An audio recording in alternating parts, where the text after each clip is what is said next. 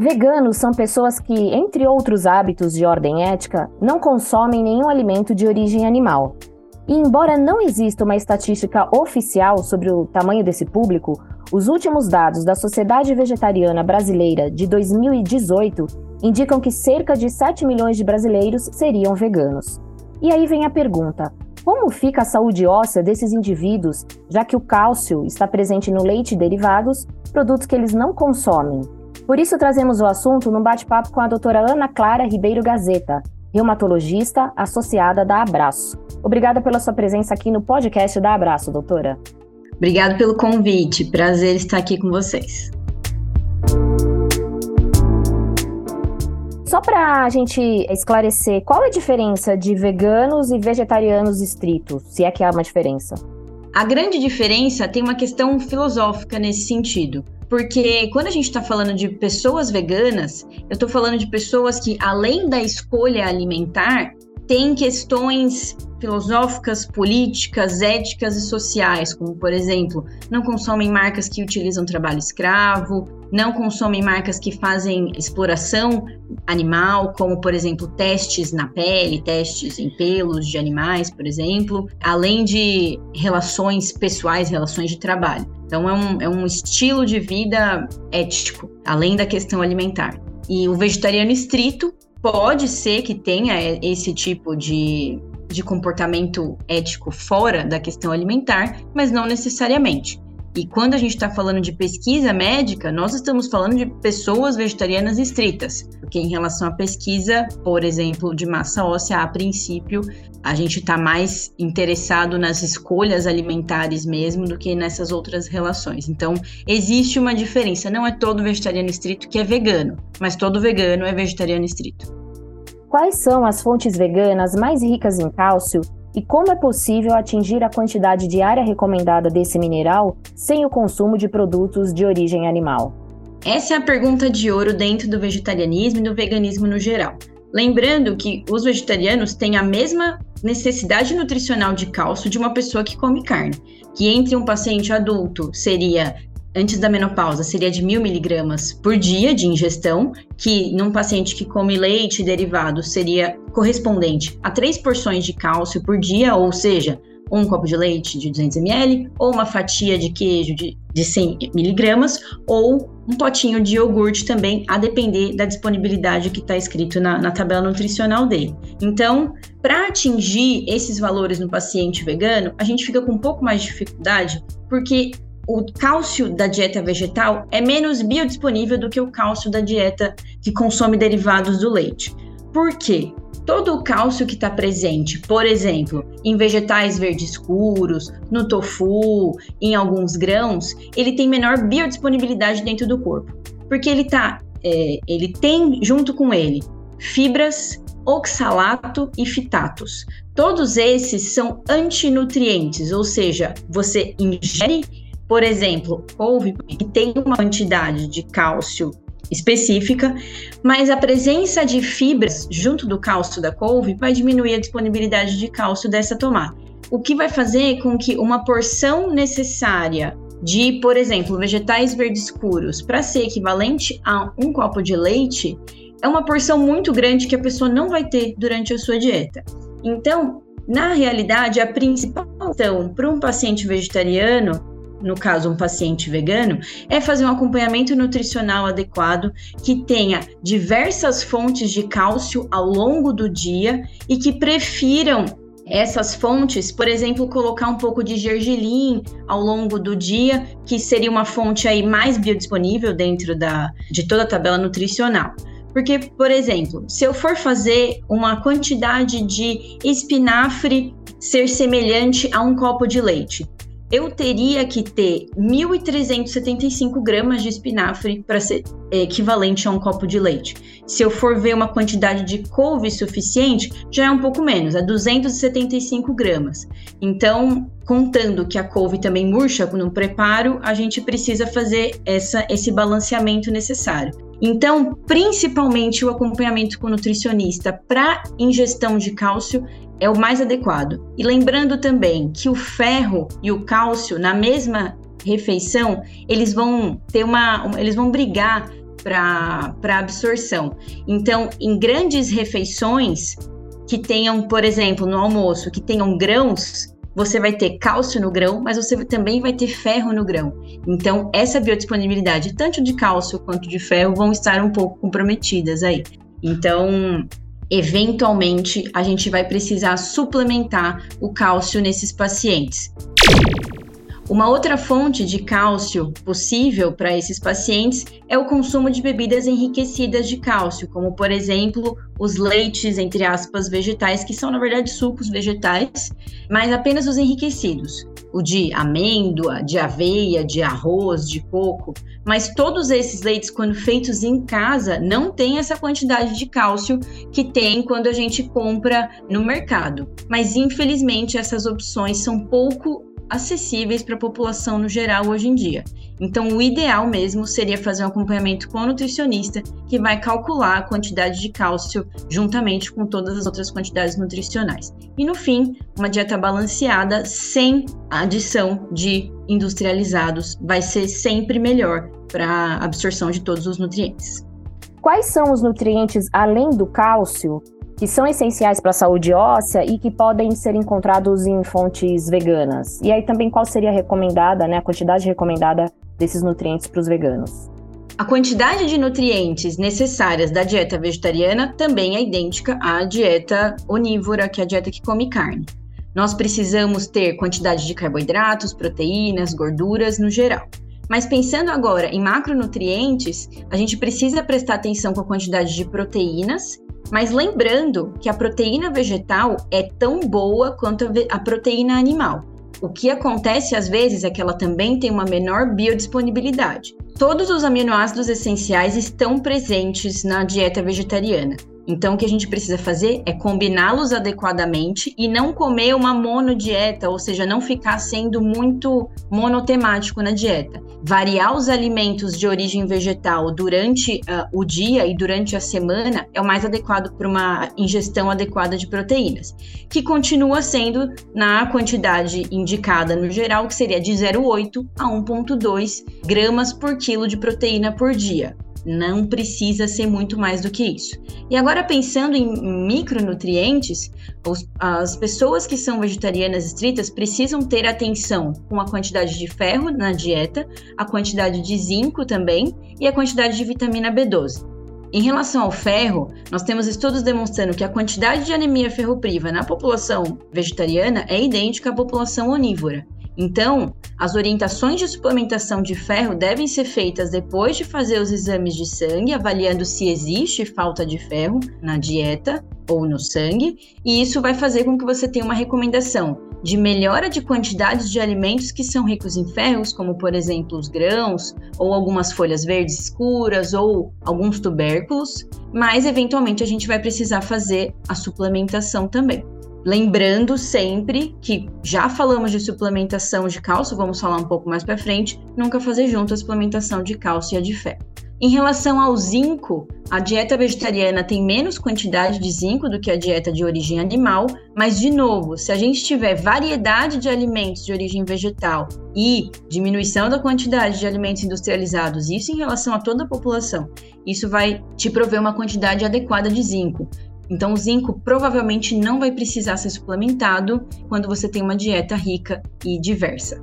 E em relação à vitamina B12, ela é o único é, componente que não está presente na dieta vegetariana estrita, porque ela está presente geralmente em alimentos de origem animal.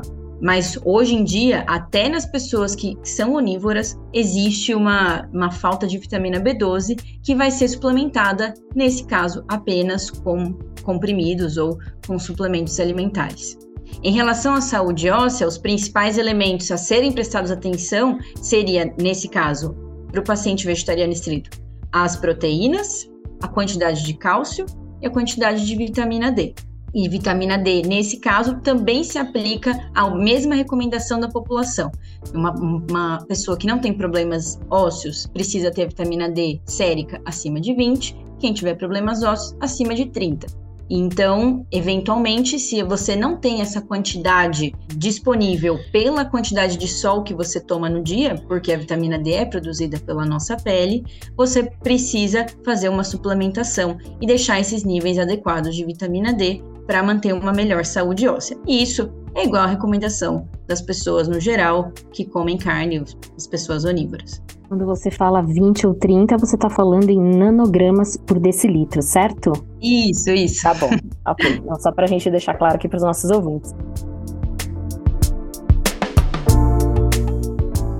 Doutor, então a gente pensando nessas pessoas que têm uma dieta estritamente vegetal, a gente pode afirmar que elas têm maior risco de desenvolver fraturas por causa da falta de cálcio é, ideal, vamos dizer assim? Olha, os estudos estão crescendo cada vez mais em relação a isso. É, de 2009, teve a primeira meta-análise que avaliou diversos estudos que tinham até a época, e a princípio foi encontrado que existia uma menor massa óssea, porém sem é, desfecho clínico alterado, sem aumento da quantidade de fraturas. Foi passando o tempo e agora em 2021 e 2022 tiveram dois grandes estudos. Em 2021 teve uma grande revisão sistemática e meta-análise chinesa que avaliou cerca de 17 estudos que têm melhor qualidade e nesses estudos foram encontrados que existe menor massa óssea em mulheres e em mulheres na pós-menopausa. Não existe menor massa óssea em outras é, em relação à menor a idade pré-menopausa ou em, em, relação aos homens. Porém, um grande estudo com mais de 50 mil pessoas foi feito na Inglaterra, que chama o ECPIC Oxford, depois a gente deixa o link para quem quiser ver, que encontrou que existe 43% de maior risco de fraturas no geral nos pacientes vegetarianos estritos e em relação à fratura de quadril existiria um risco de 131% a mais nos pacientes veganos. Isso causa um certo furor, um certo uma certa questão, mas todos os estudos precisam ser muito bem avaliados, porque a fratura ela é multifatorial. Então, por exemplo, será que esse aumento de fratura foi por conta da quantidade de cálcio que foi menor é, nas dietas e não são não são não foram todas as, as pessoas que tiveram avaliado, por exemplo, a quantidade de cálcio ingerida, ou por exemplo é a menor massa muscular desses pacientes, mas também estamos falando de pessoas na pós-menopausa, então existe aí alguns fatores confundidores, mas a princípio está claro que os pacientes vegetarianos estritos têm maior risco de fratura. Nesses pacientes, a gente vai ter que agir com antecedência, a gente vai ter que se antecipar a perda de cálcio, a gente vai ter que se antecipar a perda muscular e aí depois a gente vai falar sobre as medidas que devemos fazer com esses pacientes. Mas eu preciso lembrar que na maioria dos estudos, os pacientes vegetarianos estritos ou e os pacientes vegetarianos que comem é, derivados de ovo e leite, mas não carne, eles possuem menor risco de doenças cardiovasculares, menor risco de diabetes mellitus, menor risco de câncer, por exemplo, câncer de intestino. Então, eles têm uma maior saúde no geral. E pensando de um ponto de vista mais filosófico, eventualmente essas pessoas se preocupam um pouco mais com a saúde do que as pessoas que comem carne. Mas isso é só uma suposição que eu tô falando, porque a gente tem menores níveis de tabagismo e de etilismo também nessas pessoas. É, vegetarianas estritas e, e nos, ve nos, vegetarianos no geral. Então, na verdade, é uma, uma dieta sustentável de um ponto de vista ambiental e social, que pode vir com alguns danos, mas esses danos são completamente reversíveis e na verdade é isso que a gente vai precisar ver. Não tem estudos avaliando, por exemplo, vegetarianos que não têm suplementação e vegetarianos que já suplementaram como que vai ser esse desfecho. Inclusive, é, são, são ideias de estudo a serem feitas. Não sabemos como que, como que vai ser isso no futuro. Como que é um vegetariano estrito suplementado. Será que diminui o risco de fratura? Ou será que são outras questões que fazem aumentar o risco de fratura desse paciente? Porém, é uma dieta que está cada vez mais em voga, cada vez mais estudos demonstrando os benefícios da dieta. Então, tem a saúde óssea como uma parte preocupante, porém muitas outras partes são bem positivas. Não vamos pensar a dieta vegetariana, do ponto de vista médico, como uma dieta a ser desencorajada, porém uma dieta a ser acompanhada tanto do ponto de vista médico quanto do ponto de vista nutricional. Ótimas informações, doutor. Então, a gente entrando aí nas medidas que podem ser tomadas para reduzir o risco de fraturas nessa população, eu queria que você falasse um pouco da suplementação, talvez de cálcio, e uma dúvida aqui, eu queria saber também se o whey protein é um tipo de suplementação recomendada para essa população. Essa população se não tiver as quantidades medidas por um nutricionista ou não tiver conseguindo atingir as quantidades requeridas durante o dia, vai precisar de suplementação. Nesse caso, vai precisar de suplementação de cálcio, de vitamina D e de proteínas eventualmente. Pensando numa suplementação de cálcio, visamos atingir a quantidade de mil miligramas por dia de cálcio numa pessoa na pré-menopausa ou num homem abaixo de 50 anos, né? E numa mulher pós-menopausa menopausa, a gente vai, vai pensar numa suplementação atingindo 1.200 miligramas de cálcio por dia. Então, a depender da quantidade que o nutricionista já encontra de cálcio na dieta, essa suplementação poderá ser feita a partir de 500 ou 1.000 miligramas por dia mesmo. Só lembrando que não são todos os cálcios que são suplementados que são adequados para um paciente vegetariano estrito. Existem, por exemplo, cálcios à base de algas ou à base de rochas calcárias que podem ser utilizados para esses pacientes. Outra questão é a suplementação da vitamina D. Então, manter os níveis de vitamina D acima de 20 é, após realização do, dos exames séricos vão requerer reposição de vitamina D. E lembrando que o paciente vegetariano estrito não vai querer fazer a suplementação com colicalciferol, mas poderá ser feita com ergocalciferol proveniente, por exemplo, de cogumelos irradiados com luz ultravioleta. E em relação ao whey protein, ele é um suplemento de proteínas possível de ser usado para os pacientes veganos, porém, o whey protein mais comum, ele tem como base a caseína, que é da proteína do leite.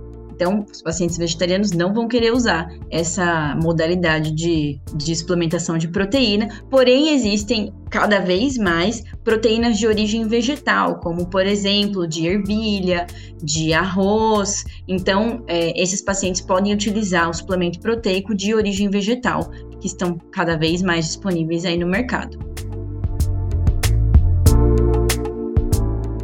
Doutora, ótimas informações. Eu ficaria aqui muito tempo conversando com você. Mas para a gente fechar, o que, que os profissionais de saúde ainda precisam saber no cuidado da saúde óssea desse perfil de indivíduos, veganos e vegetarianos estritos? O paciente vegetariano, quando procura o médico, ele está procurando ajuda e ele está procurando orientação. Não adianta você desencorajar ou repreender o paciente em relação à dieta dele. Ele vai continuar fazendo essa dieta, independente de você orientar ou não. Na verdade, se você orientá-lo a, a, voltar a comer carne, ele vai simplesmente trocar de, de profissional, um profissional que oriente-o adequadamente em relação a isso. Então, a primeira lição é acolhimento e compreender que nós podemos sim ser muito aliados do paciente na, nessa jornada alimentar dele, porém compreendendo que ele tem algumas particularidades, como por exemplo essas quantidades de nutrientes, como cálcio, vitamina D e proteína. E principalmente, eu acho que talvez faltou falar aí anteriormente, que o paciente precisa fazer atividade física regular.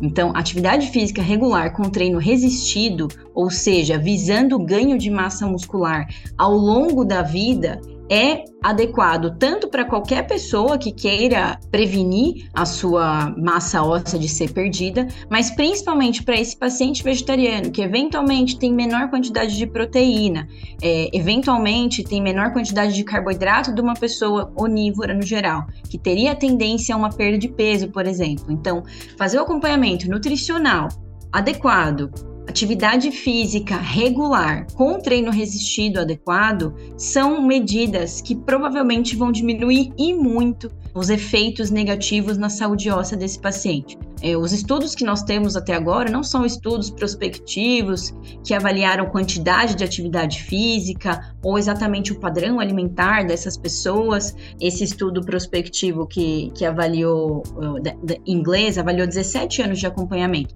não avaliou exercício físico, quantidade, tempo, é, exatamente do realizado entre os pacientes. Então, mais estudos são necessários para a gente ter melhores respostas em relação a isso, mas prestar atenção com esse paciente, fazer uma suplementação adequada, não julgá-lo e acolhê-lo, acompanhar ele ao longo da vida, vai ser muito benéfico tanto para o paciente quanto para o acompanhamento adequado médico. Tá aí, esse é o recado da doutora Ana Clara. Agradeço muito sua participação aqui no podcast da Abraço. Obrigada e fico à disposição para que vocês precisarem.